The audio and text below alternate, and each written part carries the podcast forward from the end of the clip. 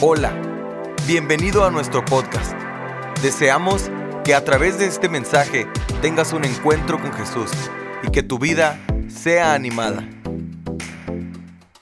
Quiero saludar a toda la gente linda que nos sintoniza a través de nuestras plataformas digitales y quiero saludar a toda la gente que nos está sintonizando en el área de la frontera más bella del mundo, Juárez, El Paso, Las Cruces. Este aplauso es para ustedes. Gracias por acompañarnos, sea en el canal de YouTube o sea en nuestra plataforma de SoundCloud.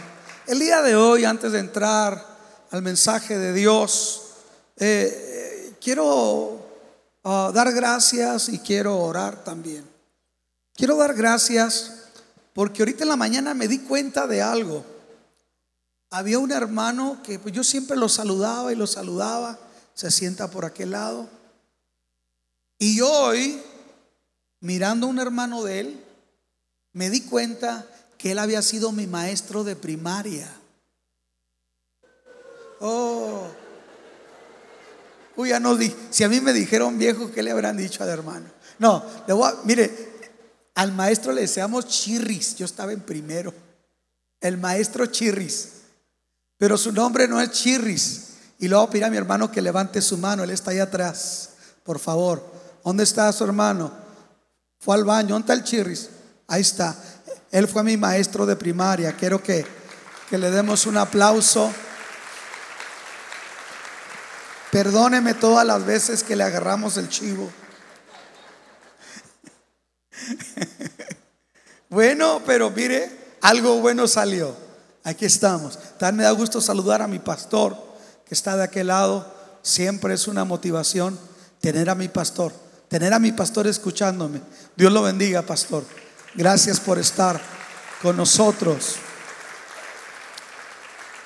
Quiero que oren porque mañana voy a estar los primeros días de la semana en Washington, D.C. Vamos a un evento allá con eh, el vicepresidente el presidente de la Cámara de Representantes de Estados Unidos, algunos senadores. Parece ser que eh, Donald Trump no va a estar porque él va a ir con su amigo, el de Norcorea. Van a, juntarse a jugar karate ellos, pero los demás iban a estar y vamos a estar en un, en un tiempo de oración, orando por este hermoso país que necesita tanto nuestra oración. Entonces, vamos a estar en una reunión de oración, pero también Quiero pedirle la oración, aparte que Dios me lleve con bien, quiero pedirle la oración, porque el día viernes eh, la ciudad de Juárez fue sacudida con una noticia terrible. Un pastor amigo nuestro, un hombre de Dios, que había encabezado un movimiento evangelístico muy poderoso, el día viernes fue acribillado en Ciudad Juárez. Entonces ahorita una iglesia que su pastor debería estar ahí. Hay una iglesia en Juárez que está sin su pastor, una familia sin padre, una esposa sin hijo, sin, perdón, sin, sin esposo. Y quiero que oremos por el pastor, por la familia del pastor Lalo García. Él nos llegó a predicar aquí en algunas ocasiones. Era un hombre de Dios. Y yo antes de que predique quisiera quisiéramos una oración por la familia. ¿Me ayudan? Levanten sus manos al cielo. Padre, gracias en el nombre de Jesús, porque tú eres nuestro amparo y nuestra fortaleza, y eres nuestro pronto auxilio en las tribulaciones. Te rogamos por la familia del pastor Lalo García, por su esposa Chita, por sus hijas, por sus líderes en la iglesia y la congregación del Templo Vida Nueva, por la organización de evangelismo masivo, por todos aquellos que están consternados por esta lamentable pérdida, Señor, y más por la manera tan abrupta en que arrebataron su vida. Señor, tu siervo está contigo. Él ha vencido, pero su familia necesita tu consuelo. Bendíceles, Señor. Abrázales. Glorifícate como el Dios de consolación. Y a nosotros en esta mañana, bendícenos con tu palabra y ayúdanos a ser gente agradecida por estar aquí en esta mañana y recibir lo que tú tienes con humildad y con un corazón abierto y sincero. En el nombre de Jesús, amén y amén. Denle un aplauso a Jesús.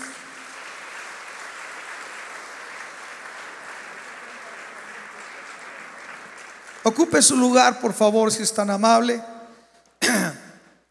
A veces me dan pastillas, hoy no me subí sin... Ah, no, aquí traigo una pastilla.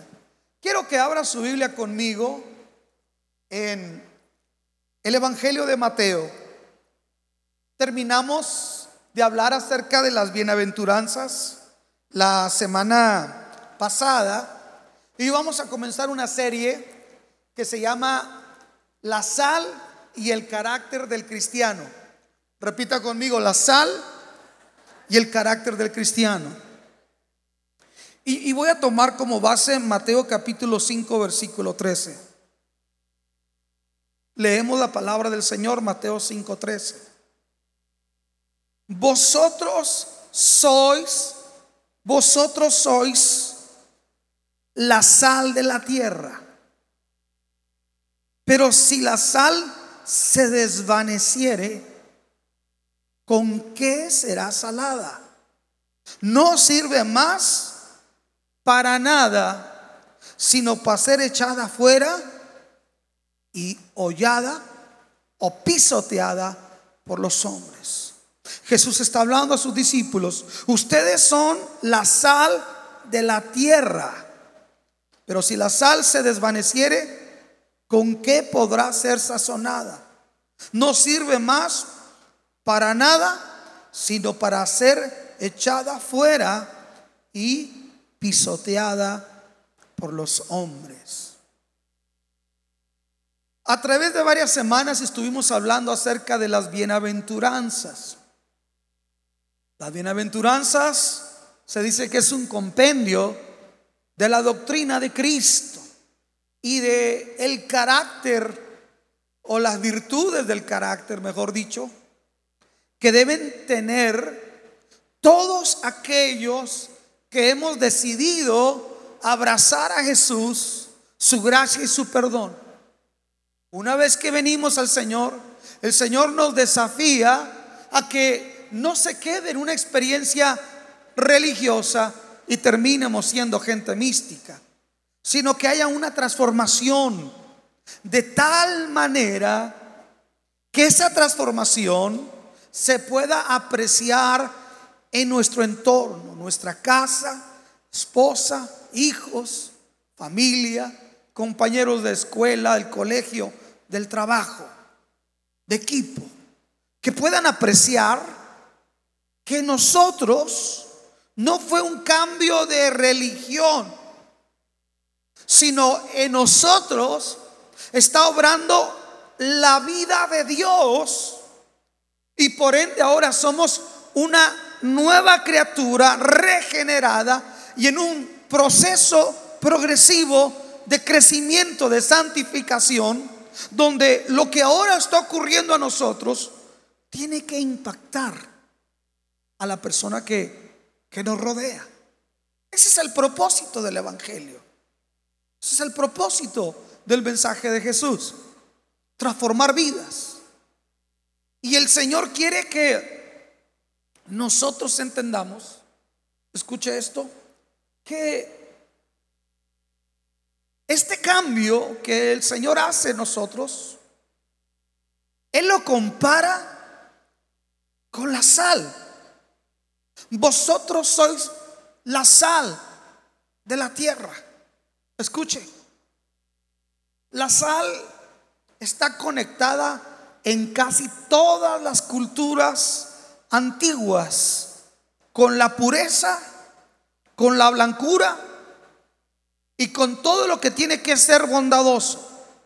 Los griegos, por ejemplo, llamaban divina teón a la sal.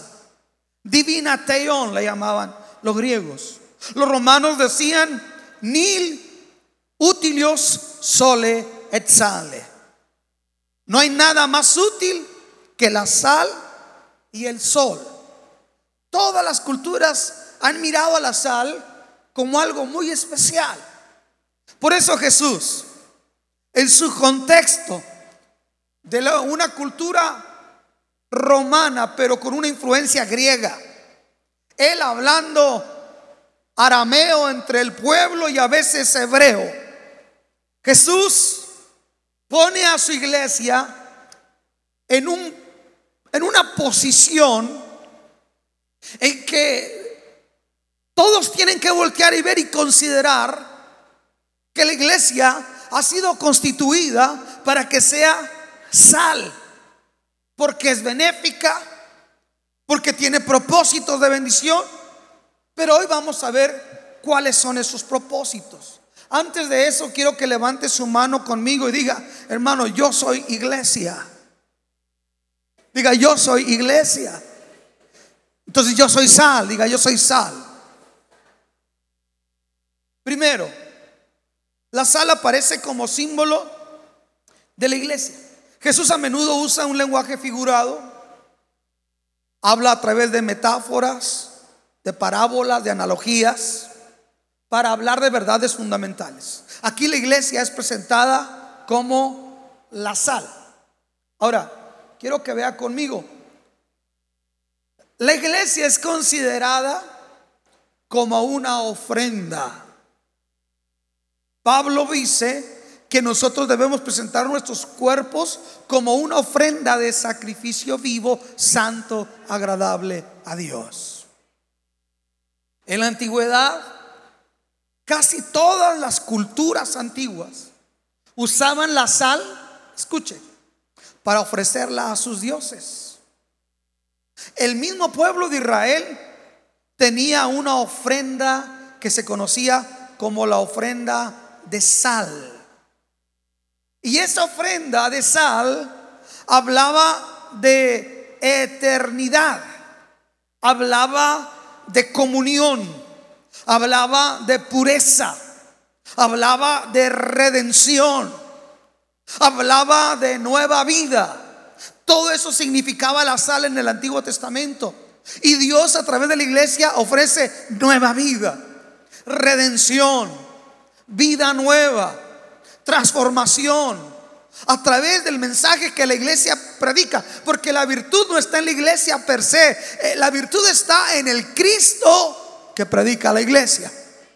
Diga conmigo, la virtud no está en mí. La virtud está en Cristo. Y se usaba, usaba la sal. Y la sal representaba un pacto eterno. Un pacto que Dios se había hecho eterno. En números 18, 19, números 18, 19, la palabra del Señor dice, el pacto que Dios ha hecho es un pacto eterno. Escuche. La sal hablaba de que los pactos de Dios eran eternos. Ahora, a través de la iglesia, de la sangre de Jesús, Dios ha hecho un pacto eterno. Escucha. En la antigüedad Dios hizo un pacto con, con Noé. Nunca más volverá a destruir la tierra con un diluvio de aguas. Y apareció el arco iris el arco iris no es símbolo del movimiento lésbico gay, eso es una mentira del diablo. El, el arco iris es símbolo de la fidelidad de Dios, que Dios hizo un pacto con un hombre llamado Noé y le dijo: No volveré a destruir la tierra, gracias, con un diluvio de aguas. Escuche.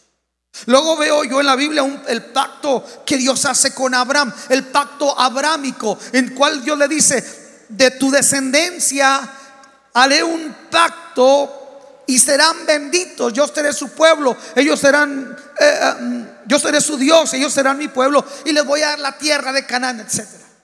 Y luego viene el pacto, el pacto mosaico, donde Dios hace un pacto y le da las tablas de la ley al pueblo de Israel. Y luego viene el pacto davídico, donde Dios le dice a David que nunca faltaría rey en su trono. Y luego Dios le cumple el pacto a Abraham, le cubre el pacto a Moisés, le cubre el pacto a David y viene Jesús. Por eso Jesús se conoce como el hijo de David. Estamos aquí. Y en Jesús hay un pacto que Jesús dice, esta es mi sangre, sangre de la alianza, nueva y, qué? Y eterna. Entonces Dios hace un pacto con nosotros. Y ese pacto es para una salvación eterna. Ese pacto de una fidelidad eterna. Por eso Él dice que aunque nosotros seamos infieles, Él permanece fiel. Por eso Él dice, yo estaré contigo todos los días, hasta el fin del mundo. El diablo a veces nos engaña con respecto a la fidelidad de Dios, pero hoy estoy aquí para decirte, el pacto de fidelidad de Dios es eterno. Él no cambia, en Él no hay sombra de variación, Él no padece bipolaridad. Él no cambia de parecer. Él dijo, voy a estar y está contigo. Él dijo, no te dejaré y no te ha dejado. Él dijo, yo te sustentaré y te ha sustentado. Alguien tiene que levantar las manos y decirle, gracias por ese pacto eterno. ¿Qué has hecho con nosotros, Jesús? Permiso.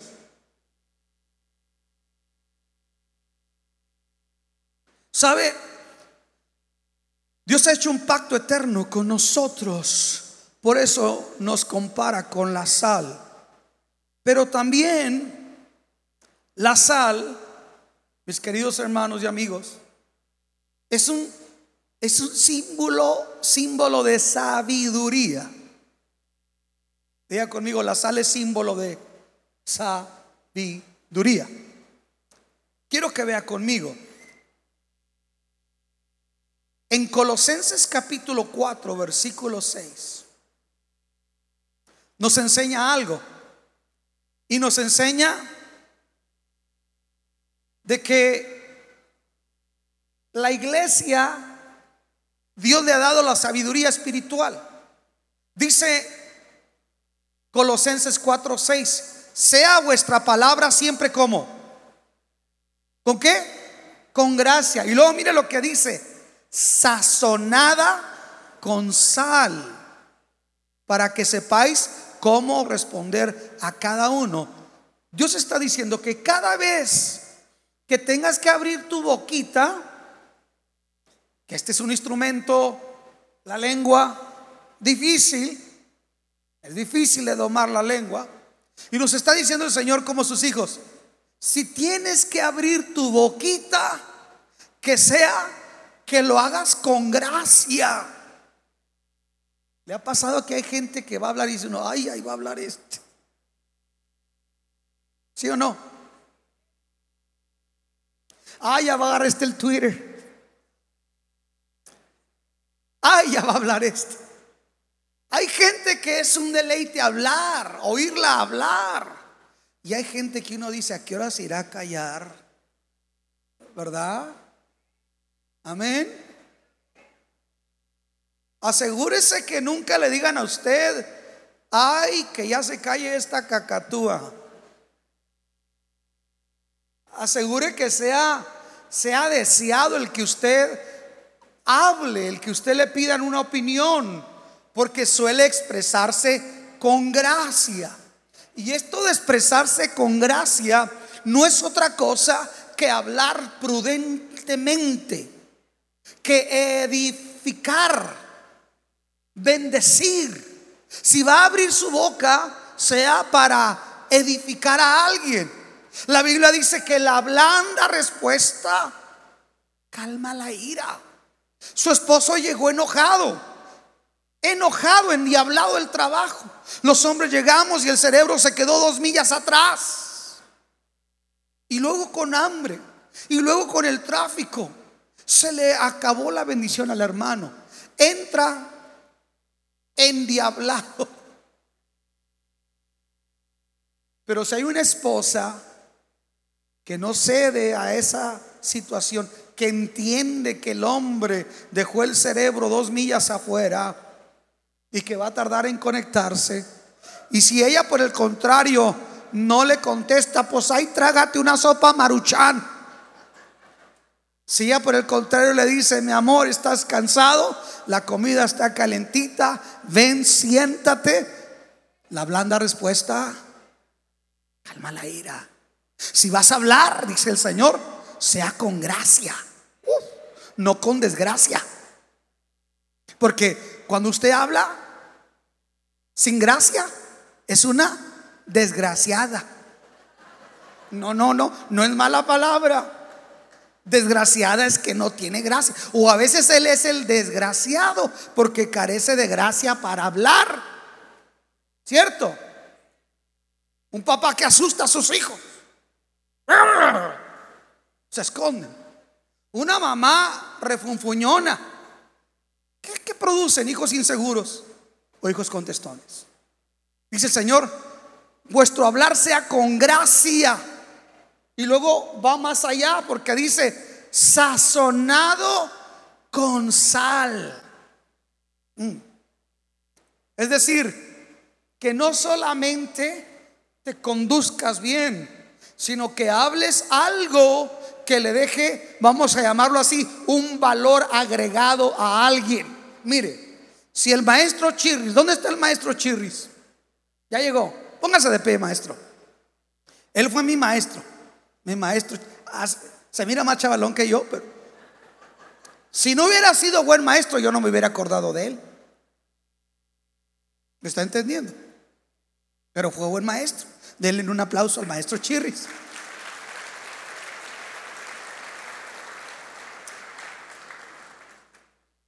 Le digo una cosa. Qué lindo es cuando la gente te edifica. Cuando la gente le da algo, sal, ay, qué bonito habla esto, ay, qué bonito, qué, qué, qué, qué, agradable es eso, pero qué terrible es cuando dice, ay, va a hablar este burro. Hay gente que uno la escucha por respeto, hermano, pero hay gente que uno evade. No sé si a usted le pasa eso, pero hay gente que es pesada. Alguien diga aleluya. Entonces, nuestra palabra tiene que ser sazonada con sal. Usted como hijo de Dios no puede hablar como un ateo o como una persona que no tiene esperanza. Usted se enoja, se entristece, pero aún para entristecerse, no hay que entristecerse como los que no tienen esperanza. Usted y yo tenemos esperanza. Nunca hable bajo, bajo las emociones. Nunca debemos tomar decisiones. Si usted está muy contento, la va a regar, no decida. Sí, sí, vieja. Ay, qué linda vieja. Sí, vieja, toma. Ay, no quiere salir esta cartera, es pentecostal. Sí, vieja, toma, toma, toma. Vete, vete donde quieras, toma. Y, y ya después, ay, Señor, no la dejes caer en tentación y líbrala del mol. No decida muy contento, no decida muy triste, no decida enojado, porque vamos a cometer un error. Tenemos que hablar con gracia y que tenemos que traer sazón. Sazón es traer propósito. Hablamos con propósito. Yo dije, hablamos con propósito. Cantamos con propósito. Tenemos una fe que es inteligible. Esto no radica en misticismo. No, no, Señor. De misticismo está, está lleno el mundo. Esta es una fe inteligible, tiene propósito. Cuando la cultura, las artes, la filosofía, el derecho, voltean a ver a Jesús, no están viendo simplemente un Salvador, saben que en Él hay una fuente de sabiduría. Entonces, si Jesús es una fuente de sabiduría, perdóneme la palabra, ¿por qué vivimos como necios? A su nombre. Escuche. Siguiente punto. La sal tiene una función benéfica. Jesús compara la, función influyente de su iglesia con los importantes beneficios que tiene la sal. Quiero hablar de la sal como un poderoso conservante. Antiguamente era el refrigerador. La sal era el refrigerador en la antigüedad que ayudaba a mantener la frescura de las carnes y otros comestibles. También se usaba la sal para contener, la descomposición de los cuerpos. Los romanos decían que un cuerpo bañado en sal parecía como que todavía tuviese el alma. ¿Qué tan buena es el alma? perdón, la sal, que la sal preserva, sirve para preservar. Para eso se usaba la sal. Ahora, aplicado a la iglesia, la iglesia está aquí como una preservadora de la sociedad. Escuche, la iglesia está aquí como una preservadora de parte de Dios de la sociedad. La sociedad vive una decadencia de inmoralidad rampante. A la luz llama tinieblas, a las tinieblas llaman luz. Dijo el Señor, hay de aquel que a lo dulce llama amargo y a lo amargo llama dulce. Hay de aquel. Hoy la agenda progresista está metiendo, se dice que hace 40 años empezó esto. Se posicionaron en los medios de comunicación, en las artes, en las universidades. Y entonces empezó la ideología de género. La mujer decide sobre su cuerpo, puede abortar, matar una criatura. Eh, eh, la, libre opción del matrimonio homosexual. Todo ese tipo de cosas. La, humanidad ha entrado en una, en una esfera de descomposición. Esa es la realidad. Y hemos querido cambiar lo natural de una manera aberrante. Escúchenme esto, porque esto es lo que no nos dice Hollywood. El imperio romano, ¿sabe qué fue lo que lo debilitó? La inmoralidad.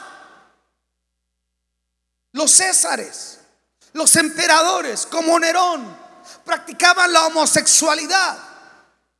Había el abuso de, infantes, la, la pedofilia. El imperio romano fue devastado por la inmoralidad.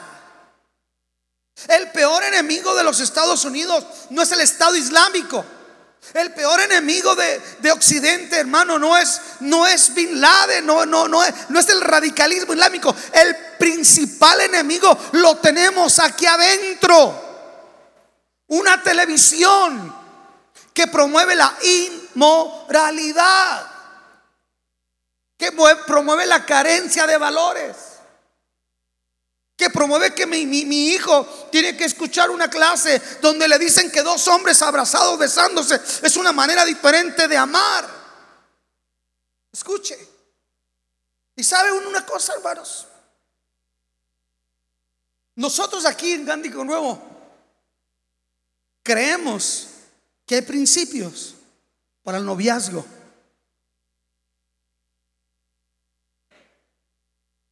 Yo a veces me topo con papás liberales. Se van. Porque hay iglesias donde no les importa.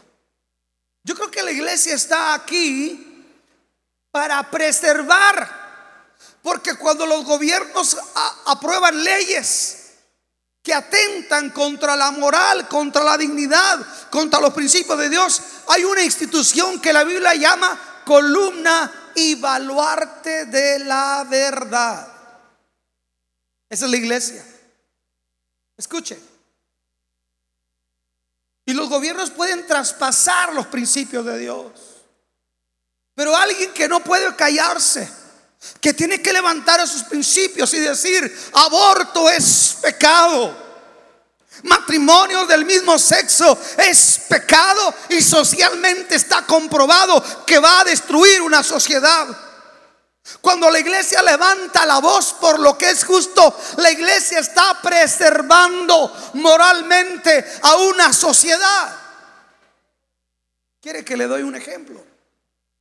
En el siglo XVIII, Francia mandó uno de sus mejores juristas uno de sus juristas más destacados, a estudiar el éxito y la prosperidad de América.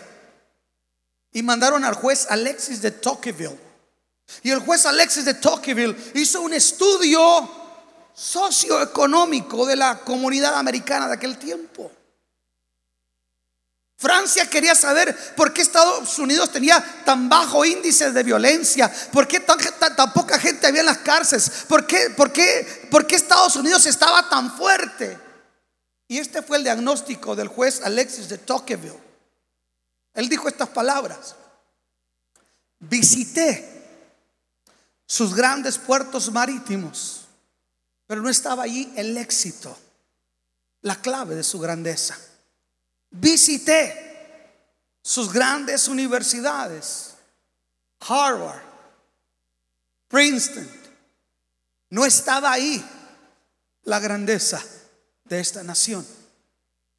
Tienen bosques muy fuertes, son ricos en minerales, pero no está ahí la fortaleza de los Estados Unidos. El juez Alexis de Tocqueville dijo estas palabras. No fue sino hasta que visité las iglesias de Estados Unidos y vi encenderse los púlpitos con la justicia de Dios. Concluye el juez Alexis de Tocqueville y dice, los Estados Unidos son una nación grande y próspera porque son una nación de gente buena. Y son una nación de gente buena porque se rige por los principios de Dios en la Biblia. Hoy la situación ha cambiado dramáticamente. Hoy vemos iglesias que están ordenando matrimonios de homosexuales.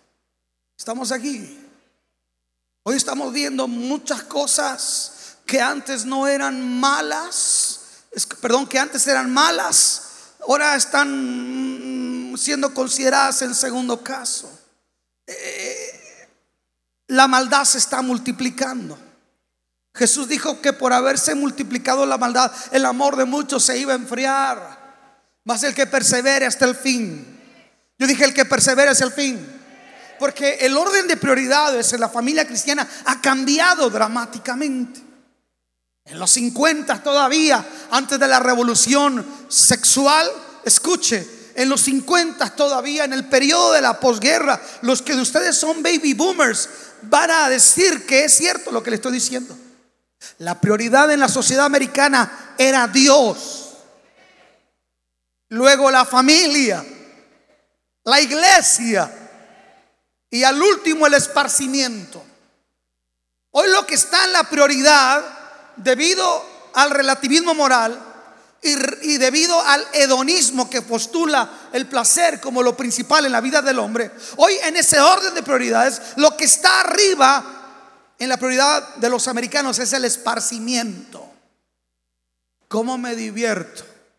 Escuche, eso está top. Por eso muchos de ustedes no van a sacrificar eso porque Dios no es una prioridad.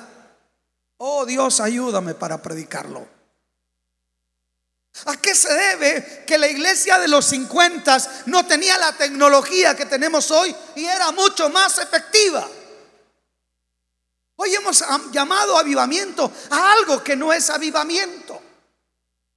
Creemos que porque venga mucha gente es avivamiento. Eso es mentira.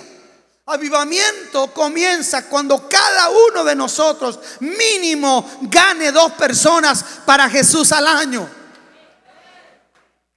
Lo estamos haciendo. Entonces no estamos en avivamiento. Oiga, pastor, pero es que aquella iglesia está muy grande. Mire qué programas tienen. Si no está formando conciencias, corazones, carácter, que sean sal. Alguien diga amén. Que levante los principios de Dios. Que digan amén donde Dios dice amén. Que digan sí donde Dios dice sí. Que digan no donde Dios dice no. Esa es la gente que es sal de la tierra.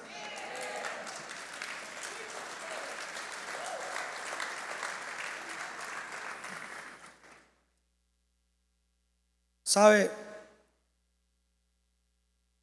Hay tantas cosas que este no es el enfoque de este mensaje. La próxima semana lo vamos a tratar el enfoque fuerte. Hoy estamos tratando el enfoque de gozo, pero ahí le di una probadita. La iglesia es llamada para preservar, hermanos. Para preservar, para proteger. La iglesia vela por la familia. La iglesia defiende los que están en el vientre que todavía no tienen voz. La iglesia defiende, sabe una cosa, al necesitado, a la viuda. La iglesia piensa en el inmigrante. La iglesia piensa en el desposeído. La iglesia levanta los valores. Todo lo que viene a ayudar al bien vivir, eso es lo que tiene que hacer la iglesia. Hoy la indiferencia, la pasividad, la ignorancia de muchos, la religiosidad de otros, está creando una sociedad desconectada de Dios porque nosotros consecuentamos, condescendemos con todo lo malo en nuestro entorno y no terminamos por ser sal. ¿Sabe? No es popular ser sal. No es popular. ¿Por qué? Porque va a ser rechazado. Porque va a ser cuestionado. Estamos aquí, iglesia. ¿Quién le dijo a usted que el mundo nos tiene que aplaudir porque somos cristianos? No, Señor. Somos llamados a ser contraculturales. Yo encuentro que lo que yo creo a veces choca con la cultura. Es cierto, hay cosas de la cultura que tengo que usar para meterme, pero mi mensaje central va a chocar con la cultura. ¿De dónde, dónde agarramos eso? ¿Dónde está escrito que nuestra cultura nos tendría que aplaudir por ser sal de la tierra? No. Pero sabe una cosa, este mensaje, la esencia de la iglesia, la naturaleza de la iglesia, cuando los hogares se están destruyendo y llegan a la iglesia, la iglesia los preserva. Alguien diga amén. Cuando mi vida estaba destruida por la adicción y por las drogas, llegué a Cristo en su iglesia y en la iglesia mi vida fue preservada. Tú eres preservado por lo que Dios ha hecho y lo que Dios proclama y lo que Dios enseña a través de su iglesia. Si tú no eres una persona de iglesia, tienes que cuestionarte muy sinceramente qué legado le vas a dejar a tus hijos. Porque si vas como vas, lo más probable es que tus hijos se van a desconectar de Dios y se van a perder. Y lo, lo que es peor, al cielo no van a ir. ¿Dónde están tus prioridades como sal? ¿Dónde está la iglesia que creía en la santidad? ¿Dónde está la iglesia que no le preocupaba ser popular, le preocupaba ser efectivo? Dios no me mandó posiblemente lo que estoy comenzando a predicar va a provocar que algunos se paren y se vayan. Estoy listo para ello, pero Dios no me mandó a que usted me abrace y me aplauda. I'm sorry, but excuse me. Dios nos levanta para inquietarnos. Dios nos levanta para confrontarnos. Conocerán la verdad y la verdad los hará libres. La sociedad americana tiene un rechazo hacia la iglesia. No solamente por la rampante pedofilia al interior de la iglesia católica. Le podría decir que del año 60 al 2000 hubo más de 40 mil casos de pedofilia a través de la iglesia católica en los Estados Unidos, más los que no se denunciaron. Mucha gente no quiere saber nada de la iglesia, porque la iglesia ha dejado de ser sal. Pero nosotros no vendemos piñas. Mm. A veces culpamos a los pedófilos de la iglesia católica. No, no, no. Nosotros a veces somos unos hipócritas. Qué fuerte está eso. ¿Alguien me puede ayudar? Antes de que usted eh, eh, extienda su mano para criticar a, un hermano católico, sabe una cosa, primero fíjese bien cómo está viviendo usted, porque hay católicos que son más fieles que muchos de ustedes, hay católicos que son más, más generosos que muchos de ustedes, hay católicos que son más, más fieles en sus principios que muchos de ustedes. Alguien diga amén. Sé que eso choca. Pero déjeme le digo una cosa. La iglesia que preserva es la iglesia que se sostiene. Los valores. Los valores. Mire qué tan poderoso son la iglesia en su fusión de preservar. En, el, en la década de los 90 yo escuché una, una conferencia, dos días intensivos de, de escatología. Y escuché uno de los cuatro mejores especialistas del tema de escatología de los Estados Unidos, el doctor David Reagan. Y el doctor David Reagan nos decía esto, para que entendiéramos que mientras la iglesia esté en un lugar, la sociedad es preservada. nos dijo, desde 1960, en medio de la Guerra Fría, solamente los Estados Unidos tenía el poder atómico de destruir 20 veces el planeta Tierra, sin contar Rusia, sin contar China, sin contar tantas naciones que se han sumado. ¿Y por qué nunca se dispararon ojivas nucleares? Escuchen esto, para los que a veces se apasionan por la politiquería partidista, déjenme les digo una cosa. ¿Saben por qué bajo la administración soviética no se disparó ni un solo misil, ni una sola ojiva nuclear, ni del lado americano ni del lado soviético? ¿Saben por qué? Déjenme le digo por qué. Porque eso representaría un cuadro apocalíptico de una debacle, de una destrucción mundial. Pero déjenme le digo una cosa. La Biblia dice, hablando de nosotros, que Dios no nos ha puesto para ira, sino para alcanzar salvación. Y mientras la iglesia está puesta sobre la faz de la tierra, va a ocurrir algo que ocurrió como en Sodoma. Los ángeles le dijeron a Lot, hasta que tú salgas de Sodoma, vendrá el juicio sobre ella. Mientras la iglesia está aquí, escuchen, la Biblia me habla que el anticristo tomará control de toda nación, de todo dominio, de toda lengua, de toda tribu. La Biblia me enseña que lo que viene va a ser terrible. Va a morir miles de millones de gente en el planeta Tierra. Pero ¿por qué no ocurre eso todavía? Porque aquí está la iglesia. Déjele digo, el apóstol Pablo dice que ya está en acción, ya está en acción el movimiento, el misterio de la iniquidad Solo que hay quien al presente lo detiene. Hasta que éste se ha quitado de la tierra, entonces se manifestará el anticristo. ¿Y sabe quién es lo que lo detiene? La iglesia. Yo dije, la iglesia. Mientras la iglesia está aquí en la tierra, no va a caer la ira. Mientras la iglesia está aquí en la tierra, tiene que predicar un mensaje. Mientras la iglesia está aquí en la tierra, tenemos que trabajar porque es de día. Vendrá la noche cuando nadie trabaja. Pero mientras la iglesia, mientras Lot estaba en Sodoma, no podía venir el juicio. ¿Me está entendiendo? No es la sagacidad de la diplomacia internacional. No, Señor, es que aquí está la iglesia todavía. Y mientras la iglesia está aquí, está preservando aún de la ira venidera. Escuche, le ha pasado que ha llegado a un restaurante que está solo y entra usted y se empieza a llenar. ¿Le ha pasado eso? ¿Le ha pasado que le dice, oiga, fíjese que me gusta mucho cuando hablo con usted? ¿Le ha pasado que hay gente que le dice, cuando quiera puede venir a visitarme? ¿Sabe por qué? Porque en usted hay preservación divina. En usted está el espíritu de vida. Alguien diga amén. Y donde tú vas vas a ser sal y gente va a ser bendecida. Alguien dele un aplauso a Jesús.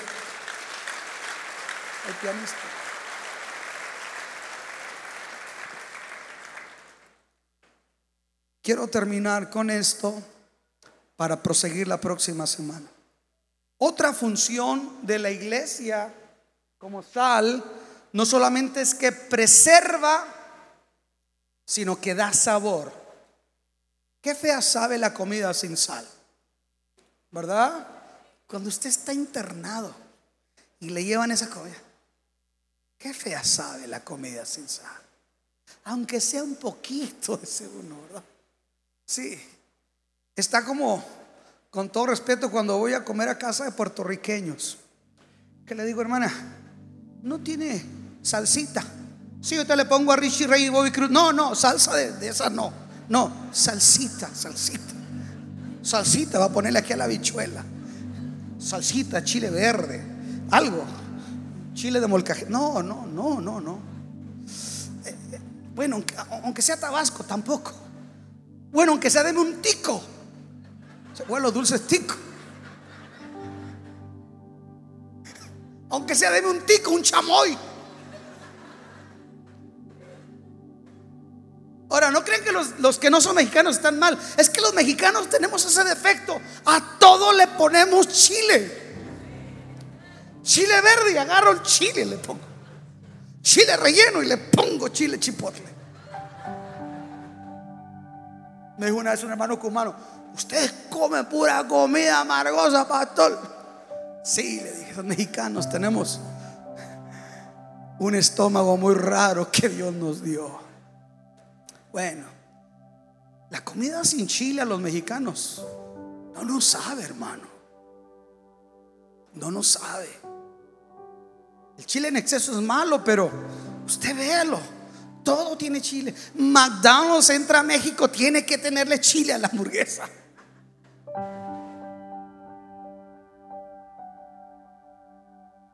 La sal es algo que la comida no sabe. La sal le da sabor.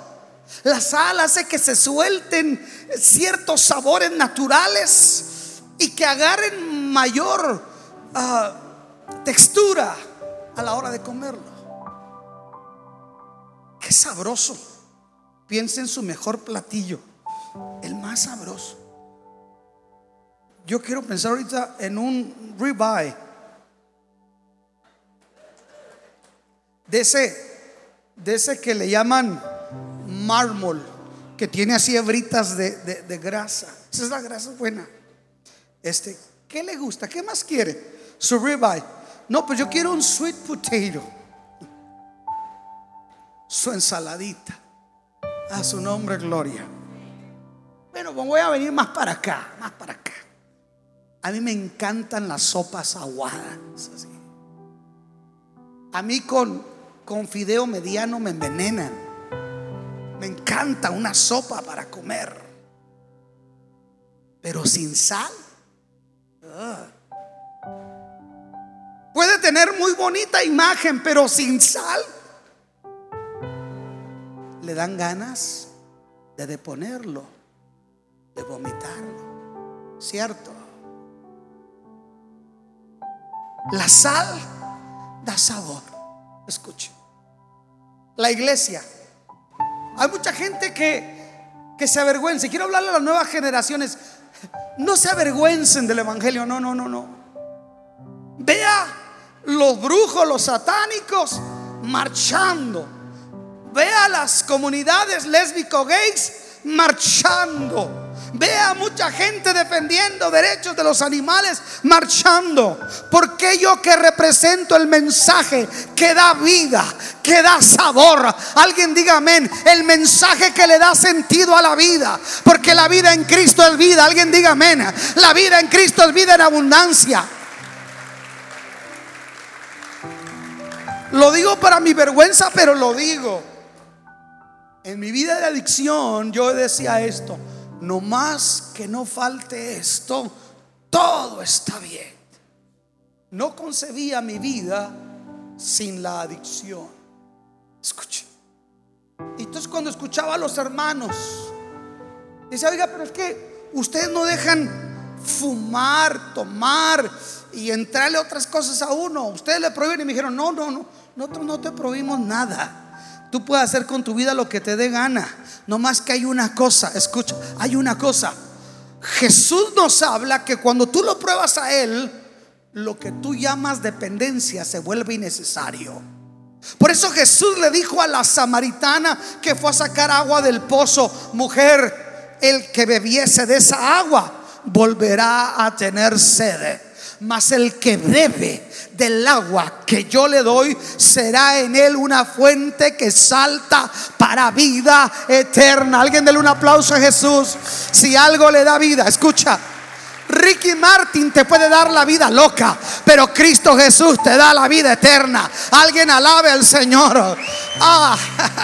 El mundo te puede llevar despacito, despacito al infierno, pero Cristo te lleva de un jalón al cielo.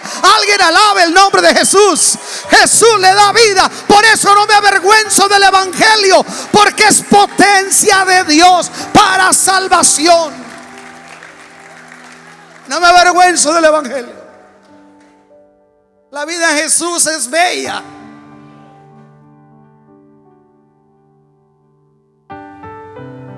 Termino por abrirle un poco más el hambre. ¿Qué sería de los restaurantes y los cristianos el domingo? Qué bella faceta de la iglesia donde el Señor la presenta en términos gastronómicos. Salmo 34, versículo 8 dice, gustad y ved que es bueno Jehová. Gustad. Cuando dice gustad, está hablando en términos de probar comida. Pruébalo. Pruébalo. Alguien diga amén. ¿Le ha pasado que le dan algo así que usted lo prueba y sabe riquísimo? Y dice, ay, a veces usted va por la tienda y están dando probaditas. No, no quiero. No, y de repente le dan, ay, deme otro, señorita. Probad. Eh, has crecido creyendo en los zombies. Has crecido cuestionando a Dios. Pruébalo. Pruébalo. Porque el día que lo pruebes, tu criterio va a cambiar. Yo dije, el día que lo pruebes, yo miraba a los cristianos y decía, gente loca, amargada. Aleluya, está loco. El día que probé a Jesús, ay, qué bueno está esto. ¿Dónde estaba esto? A los 19 años de mi vida me topé con el mensaje de la cruz de Cristo y probé y fue delicia mi paladar porque produjo en mí una saciedad que el mundo no podía producir. En el Salmo 133, versículo 1, dice, miren cuán bueno y cuán delicioso es habitar los hermanos pero mire cómo dice, cuán delicioso. Ah. Cuando este lugar no hay gente, yo estoy aquí en la oficina. El único que anda aquí es Chuy. ¿Dónde está por ahí Chuy? Se fue en el rapto. ¿Dónde está Chuy? Échele mi Chuy. Allá allá anda no hay pecado, porque no hay nadie. Nomás está la santidad de Chuy y el auditorio solo. Pero no tiene sentido. ¿Sabe cuándo toma sentido? Cuando entramos nosotros. Porque Jesús dijo, donde dos o tres estén en mi nombre, ahí yo haré acto de presencia. Ahí me manifestaré. Y dentro de esa dinámica, dice, miren cuán bueno, cuán delicioso es habitar los hermanos juntos y en armonía. Para mi madre no hay un día más feliz que cuando todos sus hijos se sientan a la mesa. Ella quiere cocinar cuando todos sus hijos se reúnen no hay momento más dichoso para mamá que cuando todos mis hermanos coincidimos. Para ella es delicioso. Para ella es bello. Yo le hago una pregunta. ¿Cómo me mirará el nuestro Padre Celestial? Cuando dice, mira, ya se juntaron. ¿Te acuerdas aquel? Padre, aquel lo sacamos de la droga. Aquel otro se estaba destruyendo su matrimonio. ¿Te acuerdas? Ah, este decía que era ateo hasta que vino la tempestad en el avión. ¿Sí te recuerdas? Dígame. Y empieza Dios a vernos, a nosotros. Miren cuán bueno. Porque esto es bueno.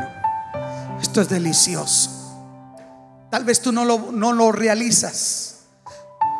Hay gente que está postrada en una terapia intensiva y quisiera cambiarte el lugar. Hay gente que está para ir a una corte, te cambiaría este lugar. Hay gente que te cambiaría cinco segundos del infierno y correría al altar para levantar las manos a Dios y entregarle la vida. Esto es bueno, iglesia. Esto es delicioso. Esta es la sal de Dios. Soy un hombre de iglesia. Escuche. Yo no entiendo cómo hay gente que dice, ¿a qué vas a la iglesia? No le ha amanecido.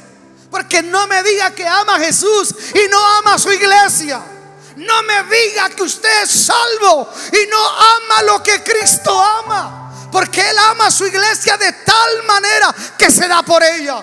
Por eso si usted me pregunta, antes de que yo fuera pastor, yo era un hombre de iglesia. Sí, de esos que quieren estar alabando el miércoles, servir en la iglesia, cerca de los atrios. Oh Jehová, bienaventurados los que habitan en tu casa, perpetuamente te alabarán.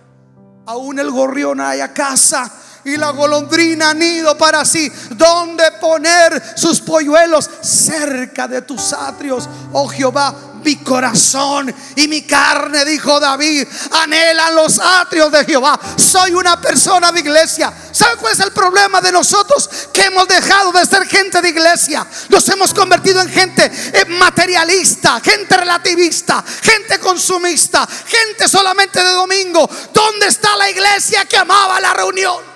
¿Dónde está la iglesia que amaba el altar? ¿Dónde está la iglesia que amaba la comunión? ¿Dónde está?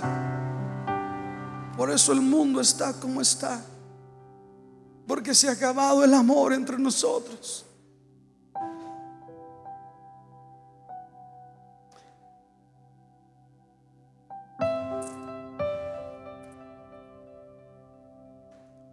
Alrededor de nosotros hay iglesias que tienen una bella infraestructura para niños que nosotros todavía no tenemos.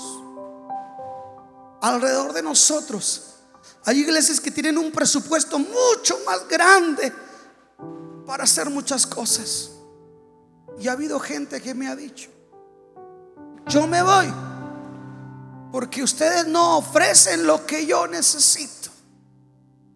Una mentalidad consumista. ¿Dónde están aquellos que decían, ¿qué necesita tu iglesia, Señor? Que yo pueda hacer en gratitud por lo que tú has hecho. ¿Dónde están aquellos que decían, no se trata de mi comodidad, sino de cargar una cruz?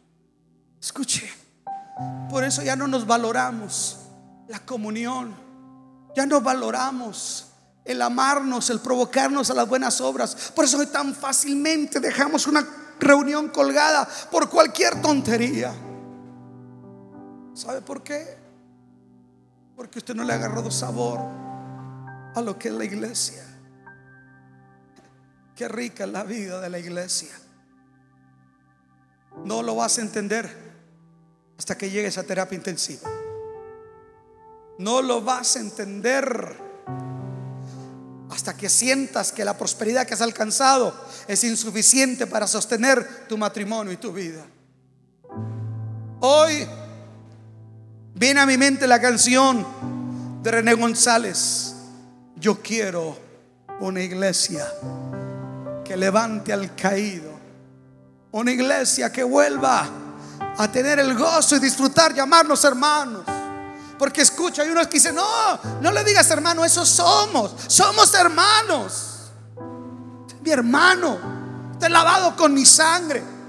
Tengo un PhD, o sea, un cortador de pero Usted es mi hermano. Lo lavó la misma sangre. Vamos juntos a la eternidad. Escuche. Hoy Dios quiere que como su iglesia nos replantemos el valor las bondades, la bendición de ser parte de una congregación que se llama Cántico Nuevo y que es parte del cuerpo de Cristo. Llegué a estar como evangelista en viajes misioneros. Llegué a visitar poblados de la sierra de Chihuahua, Sinaloa y Durango, donde no había pastor. No había pastor. No había cunero. No había refrigeración. No había grupo de alabanza. No había nada. Y cuando uno llegaba por ahí, querían culto en la mañana, al mediodía y en la tarde. Y terminaba yo de predicar. Y los hermanos tarumaras, todos me querían llevar a cenar a su casa. Todos. Aquí. Perdóneme que yo se lo diga. No valoramos ni la palabra que les predicamos. Aquí. Perdóneme que se lo diga. No valora usted la bendición que usted tiene. Porque vivimos en el país de la comodidad y de las demandas y de lo que puedo sacar. Pero ¿dónde está la cultura de la cruz? Que le vuelva a dar a lo que somos. ¿Dónde está la cultura de Jesús? Que nos vuelva a ser gente sencilla y sin soberbia y que se ponga la camisa de la iglesia y que termine por ser parte del sueño de Dios. Si usted recibe en esa palabra, póngase de pie y dele un aplauso a Jesús. Deseamos que Dios haya hablado a tu vida de una forma especial. Si deseas saber más sobre este ministerio, visita nuestra página www.canticonuevo.tv y nuestras redes sociales Cántico Nuevo EP. Y recuerda, tus mejores días están por venir.